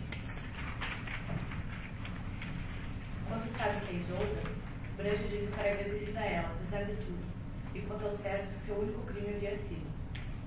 No momento de desembarcar em Quintável para casar com o rei Marcos, suplicou-me que lhe emprestasse minha camisa para entrar no leito do rei, pois a já não estava tão branca nem tão intacta como convinha. Confesso que me custou atender ao seu pedido, pois por mais pobre que seja, gostaria de conservá-lo para mim próprio. É por isso que antes de ceder, me fiz suplicar. Essa breve citação é a única coisa que Isolda me pode censurar. É, é, aqui então, há duas, esse trecho é interessantíssimo, porque é o seguinte, a gente não sabe se ela está falando por metáforas, ou seja, se a camisa que não estava tão branca quanto podia parecer é a sua virgindade né, da outra que não havia, não havia mais, ou se ela espertamente inventou, uma, inventou apenas uma desculpa.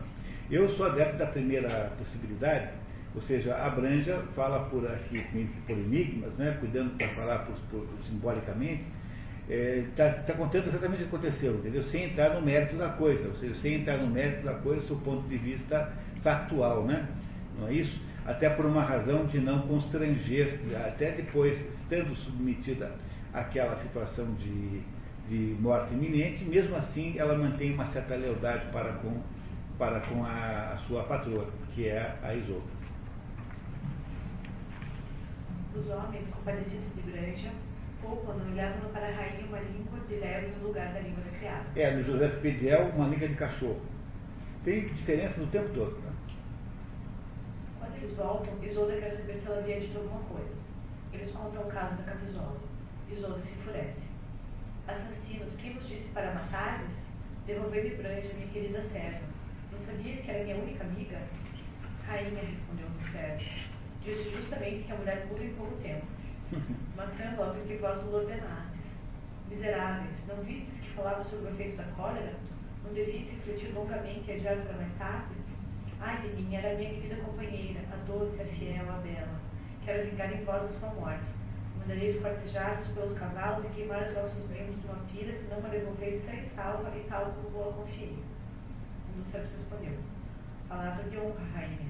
Mudais facilmente de pensamento nem a duas horas, ordenáveis do que, a matássemos. Agora quereis perder-nos por amor dela. Os servos trazem Branja de volta ao palácio. As mulheres se abraçam. Nunca mais, desde esse instante, a rainha Isolda concebeu a menor dúvida sobre a fidelidade de sua querida Branja. É, aqui, eu queria muito que vocês prestassem atenção nisso, pessoal, porque nessa ambiguidade do que essa, nessa ambiguidade, há, durante toda a história aqui, uma porção de momentos muito ambíguos. Há uma certa de ambiguidade rondando as coisas. É, esta explicação que a Branja dá para, sua, para o seu possível defeito, pecado, né, é um desses exemplos de ambiguidade. Depois nós voltamos ao caso, à questão. A inveja de Cariado. O amor de Tristão e Isolda começa a despertar rumores e invejas. Um nobre chamado Cariado, padre Tristão, inveja o favorecimento que o rapaz recebe do rei Marcos. Uma noite, quando Tristão sai furtivamente para encontrar-se com Isolda, Calhado acorda com um pesadelo, em que o rei é atacado pelo javali feroz e procura por Tristão, sem encontrá-lo. Pelo costume da época, os nobres dormem todos juntos nos aposentos reais. A rainha dorme às vezes nos aposentos reais, às vezes nos das mulheres. O que é uma promiscuidade extraordinária, mas é assim que era. Então eu queria muito que vocês lembrassem sempre isso. Isso não é um conto de fadas, não é? Isso é uma coisa muito rústica, né? Esse ambiente social é muito rústico e primário. É, uma coisa interessantíssima aqui, o ponto de simbólico, é que o javali é o animal que simboliza a caça bramânica. Javali é o animal que simboliza a casta bramânica, do mesmo modo que o urso é o animal que simboliza a casta guerreira. Não esquecer também que Arthur é a mesma coisa que Artus. Artus em latim é urso. Arthur significa urso. Se você chama Arthur, você na verdade chama urso. É? E o Arthur é o, é o animal que simboliza o, a, o príncipe, né? a casta guerreira, enquanto que o javali simboliza a casta bramânica. Há um, perdão, uma importância nessa, né, nesse sonho, em ter sido assim. Segue as pegadas de Tristão na neve, encontra aberta a porta do aposento das mulheres e entrevê os dois amantes estendidos lado a lado. No dia seguinte, Cariado procura o rei Marcos de Ursira. Se contam-se na corte a respeito de Tristão e Isolda muitas coisas que não honrariam de modo algum o vosso país e os vossos homens. Advirto-vos para ter descuidado e refletido. Estão em jogo o vosso sossego e a vossa honra. Começa o processo, portanto, de, como depois no Otelo acontecerá igual, né? de envenenamento do rei. É, só que no caso do Otelo, é, sem nenhuma razão, e aqui não, né? Aqui de fato há um casal de amantes, né? A rainha é amante de Tristão de fato. Intrigado, Marcos começa a prestar mais atenção no comportamento da mulher, que alertada pelo amante, que percebeu a diferença de comportamento encalhado, comporta-se mais discretamente. Rei Marcos decide deixar a rainha. Comunica-lhe uma peregrinação aos lugares santos e consulta sobre quem a protegerá melhor na sua longa ausência. Ela indica Tristão. Criado, consultado pelo rei, diz que se trata da confirmação do adultério. Quando Branche fica sabendo da conversa, percebe tudo. Não sabeis fingir. O rei experimentou-os e descobriu-os, pois ignorais a arte de simular os vossos secretos pensamentos. Foi criado quem tudo continuou com o rei para que vos traísseis. Não é difícil de adivinhar, observando bem, como ele está secretamente apaixonado por vós e tem ciúmes de cristão. Deu conselhos à rainha e ensinou-lhe o que deveria dizer ao rei para se livrar desse mau passo. O rei experimenta a mulher pela segunda vez, retomando o tema da viagem. Desta vez preparada, Isolda confessa ao marido. Infeliz, nasci para o sofrimento e a dor. E explica estar arrasada com o futuro ausência dele. Quando Marcos diz que Tristão protegeria na sua ausência, ela lamenta. Ai exclamou Isolda, se é ele que me deve proteger e guardar. Tenho que pensar dos seus meus e me servir dos seus bons sentimentos. Não passa de hipocrisia e de farinhas mansas. Finge ser meu amigo porque matou meu tio e lisonjeia-me para que não me diga dele. Pode, no entanto, ter isto por certo. Todos os seus belos semblantes não me podem consolar da grande dor, da vergonha e do mal que causou a mim e a minha família. Se não fosse vosso sobrinho, há já muito tempo que teria feito sentir a minha cólera. Queria nunca mais o ver, nunca mais o falar. Esperta, né? Quer dizer, agora ela faz um discurso para retirar do rei a ideia de que ela possa estar interessada no cristão. Cariado destruiu o rei e fiscalizou-lo uma terceira vez. Propôs a cristão do reino, atendendo o desejo da rainha. Isolda, instruída por Grande, reage dizendo não querer assumir a responsabilidade por tão drástico e propõe partir em viagem com o rei Marcos. Agora, o rei está convencido da fidelidade da mulher. Calhar resignou-se e renunciou por algum tempo às acusações contra a cristão. A desistência, no entanto, é temporária. A harpa e a rota. A harpa, você sabe o que é, né? Rota é um instrumento musical que parece uma sanfona. São os dois instrumentos que cristão domina, a harpa e a rota. Um nobre irlandês, de aparência magnífica, carregando uma harpa, chega ao cornuário.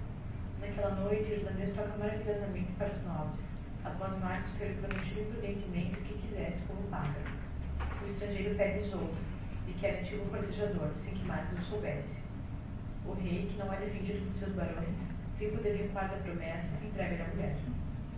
Quando o irlandês está esperando a maré para dançar com Isolda, Aí você entende porque que esse lugar chama-se Cornualha, né? Está tá atualmente explicado agora. Não há mais nenhum mistério na origem do nome do lugar. Não é possível. o rei, que não é defendido por seus barões, sem poder recuar da promessa, entrega-lhe a mulher. Quando o irlandês está esperando a maré para zarpar com Isolda, chega a cristão de volta para casa e é informado dos acontecimentos. Apresenta-se a comitiva estrangeira com o irlandês e pede para ser levado junto. O plano começa a funcionar. Enquanto espera com o grupo, o irlandês entretém o casal tocando rota, outro instrumento musical parecido com a sanfona. A tripulação do irlandês deseja, partir imediatamente, antes que Cristão volte da caçada. O irlandês menospreza o perigo. Maldito seja o covarde que teme as faltas de Cristão. Na hora da partida, a maré já alta, fica difícil andar pela prancha até a embarcação. Tristão sugere conduzir a rainha a cavalo até o navio. Os irlandeses concordam. Com o Isolda na tela, Tristão parte, desancando o irlandês. Regressa, ridicularizado e maldito, à Irlanda, viu mentiroso. O casal passa uma noite de amores na floresta. No dia seguinte, Tristão devolve Isolda ao rei, dizendo Pela minha fé, Círio, uma mulher não é de modo obrigada a amar um homem que a entrega por uma arma de arma. Guardar melhor para outra vez, pois foi necessária grande astúcia para reconquistar. Não é o comum. Né? Uma mulher não tem nenhuma obrigação de amar um sujeito que perde numa. que dá de presente para o sujeito tocou uma música, como aconteceu. Esse rei Marcos né, entre nós, né? Mas está muito adequado o nome do lugar onde dizer que ele é rei. Né? Parece que é uma questão de espírito, assim, de, né, de, de identidade pessoal. A veleira e a Madrecilda. Os quatro barões traidores, incentivados por Cariado, denunciam a Marcos a traição do sobrinho. A inquietação do rei recomeça. Marcos pede a cristão que se afaste da corte e parte para uma terra distante. O rapaz finge obedecer, mas na verdade se esconde nas mediações de Tintágio, na casa de um habitante que lhe dá asilo, em segredo, a ele e a Gorvenal. Pelos moradores, fica sabendo que o rei pretendia reunir toda a corte em determinado lugar para o dia de Pentecostes. Cristão deixa o sinal de sua presença, por meio da veleira, no caminho da comitiva, e envia-lhe uma carta. Bela amiga, Sabei que por amor de vós continuo escondido na floresta. Aí tenho permanecido à espera de encontrar o meio de voltar a ver-vos, pois é impossível viver sem vós. Nós dois somos como Madre Silva quando se enrola a volta do vão da veleira. Uma vez a ela ligada e presa, ambos podem durar juntos eternamente. Mas as querem separar, a Silva morre em pouco tempo e o mesmo sucede à veleira. Bela amiga, tal é o nosso caso. Nem, nem vós sem mim, nem eu sem vós. Esse nem vós sem mim, nem eu sem vós ficou famoso como a frase mais importante dessa história, é? que é repetida ah, ah, por aí. Uma das, um dos mistérios da história é quem foi que escreveu a carta, porque o cristão é analfabeto. E, e, e no, mais para frente, quem escreve é o, é o ermitão, mas aqui nesse caso, é, houve, é, como é uma história recontada, né, como é uma história com, com base anônima, essas coisas todas acontecem. Vocês não devem exigir dessa história grandes precisões, não, porque não tem, sabe? É feito assim, de vez em quando tem uma, uma contradição interna, tá? Quando o cortejo real passa pelo local marcado por cristão, a rainha pede para descansar, caminha com grande pelo bosque, reencontra a mãe e lhe diz: Querido amor, disseste a verdade, sou uma merecil e tua ovelheira. Ninguém poderá separar do outro sem causar a morte de ambos. Para recordar esse encontro, cristão compõe um novo leve uma espécie de poema narrativo. Sobre o tema de Cristão e Isolda, um famoso levo composto por Marie de France com o nome Leve Chevrefeuille. Chevrefeuille significa folha da cabra. Chevre é cabra, feuille folha. Não é? é o nome, uh, é, um, é, um, é um tipo de árvore, né? que, é, que é justamente a, o poema que faz cristão para a sua amada aí, né? os ingleses chamam Goldleaf e os franceses Chevrolet. Goldleaf é a mesma coisa que Chevrolet, né? Goldleaf também significa folha da capa. Combina um estrangeiro para se encontrar todas as noites no pomar real, usando a palha da veleira como código. De uma fonte no pomar saía a água, que por meio do canal atravessava o dormitório das mulheres. Jogaria as aparas na água para avisar de sua presença no pomar. Quer dizer, quando as aparas aparecessem boiando dentro do dormitório das mulheres, a, passava o canal por dentro do quarto, com que objetivo eu não sei bem, mas imagino. Né? E, né, né, esse é um mundo muito rudimentar e precário, tá? Estão entendendo isso. E, e aí, aí elas sabiam que o cristão estava no pomar esperando, né? Marcos empoleirado no pinheiro grande. Os inimigos desse cristão serão confirmados com o retorno da felicidade da rainha, que acertadamente julgam estar vendo a mãe. Consultam Frocin, o anão profunda lia o futuro dos sete planetas no curso das estrelas. O Aleijão, que era mau e invejosa felicidade dos anões, observando o curso de Orion e de Lúcifer, descobre o lugar e a ordem dos encontros noturnos dos anões, junto à fonte do pomar. O Duque Aldres conduz o anão até Marcos. O feiticeiro propõe. Siri, diz o feiticeiro, fazei constar que partirei desta noite para a floresta para caçar durante sete dias. Antes de soar a meia-noite, regressar bruscamente de Cáguio e eu conduzir-vos-ei, no pomar, a um lugar, a um lugar onde podereis ver o encontro entre cristão e da rainha e ouvir as palavras. que seja enforcado se ficar decepcionado com a espera. Então, os inimigos do, do, do Tristão e da Isolda, que são esses quatro barões, agora tem um quinto aliado, que é esse anão chamado Frocin, que é um anão feiticeiro, né? E que descobre lá pela astrologia, enfim, lá pelos meios que, de que tem acesso, descobre uma, que vai haver o um encontro do Tristão e Isolda naquela noite no pomar. Na noite combinada, o rei sobe um pinheiro para flagrar, o casal fiel. De fato, do alto da árvore, o rei vê Cristão transpor a paliçada e saltar para o pomar. Quando Cristão já havia emitido o sinal para sua amada, percebe a qualidade da lua, o rosto do rei refletido no espelho de água. Tarde demais. As aparas já navegadas pelo canal. Quando Isolda, Isolda chega, Cristão tenta sinalizar o perigo com feições. Felizmente, Isolda desconfia de alguma coisa e também vê na água a imagem refletida do marido no alto da árvore. Espertamente improvisa, dizendo: Senhor Cristão, que loucura deu para me chamar nesta hora? Em nome daquele que fez o céu e a terra, não me chameis mais, nem de dia nem de noite, pois dessa vez não virei. Todavia vós bem sabeis. O rei julga que eu amo loucamente. Os barões traidores fazem-no crer que vós, que sois defesa de sua honra, o ridicularizais sem vergonha. Em verdade, preferia ser queimada viva e que minha cinza fosse dispersa ao vento a amar outro homem que não seja meu senhor. Não, cristão, não me chameis mais sob nenhum pretexto. Não ousaria nem poderia vir. Se o rei soubesse da nossa entrevista desta noite, condenar-me-ia a morte esquartejada por quatro cavalos. Por certo que me sois caro, porque sois seu sobrinho. Aprendi com minha mãe que devia amar os parentes de meu marido. Observe este preceito. E penso que uma mulher não amaria verdadeiramente seu senhor se não amasse igualmente seus parentes e seus próprios aliados. Mas vou-me embora e que estou a demorar demasiado. Senhora, por amor de Deus, escutai-me. Em boa fé, por várias vezes tentei encontrar-vos. Desde que fui banido da corte, não sei onde vos falar. Sofre por me dar a fé nas calúnias? Por que acreditar as mentiras daquelas pessoas que vimos mudas e perante o desafio do morto? Fazei-me favor, peço-vos de me justificar vós mesma junto do vosso marido. Por Deus, Senhor, que me pedis, convencendo da vossa lealdade, obter-vos o seu perdão, isso seria provocar em vão a cólera do rei. No entanto, ficar sabendo, belo Senhor, que se ele vos perdoasse e esquecesse a cólera, ficaria cheio de alegria. Mas pois tenho medo que alguém vos tenha visto chegar. Espertalhona, né? Quer dizer, ela conseguiu a conversa certíssima para retirar completamente a desconfiança do rei. Não é isso? Tá. No alto da árvore, o rei regozija-se ingenuamente com a fidelidade, tesouro e a lealdade de. Mais tarde, ao ouvir o episódio, Granja julga que ele havia obrado a mão de Deus. Dia seguinte, o rei tesouro, perguntando-lhe da última vez que ela encontrara o rapaz. Ela diz a verdade e reconstitui a conversa. Por sua vez, Marcos revela que ele assistiu a conversa do alto do Pinheiro. Marcos manda chamar cristão e o reabilita.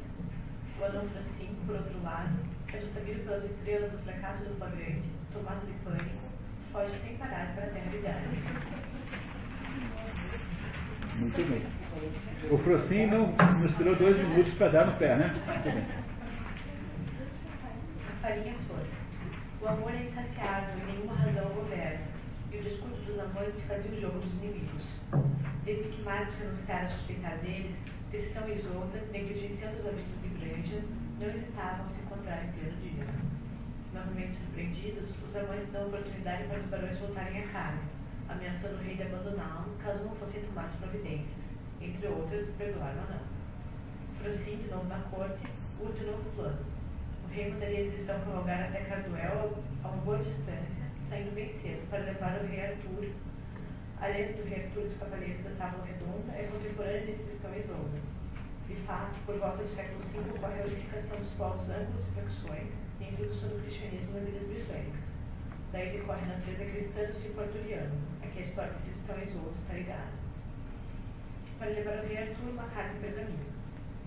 O anão jura ao rei que Cristão, aproveitando-se de que o rei estaria dormindo, iria ver sua amada antes de partir. De fato, ao receber a ordem de partido na véspera, Cristão planeja ver Isolda bem cedo antes de viajar. No entanto, enquanto pensa deitado na amada, percebe o anão entrando somateiramente nos aposentos reais e espalhar fina camada de farinha entre seu leito e de Isolda. Cristão compreende o estratagema. Veja, o rei dorme com a mulher ali junto com os nobres todos. Não parece uma coisa estranha do ponto de vista digamos, normal, moderno, assim.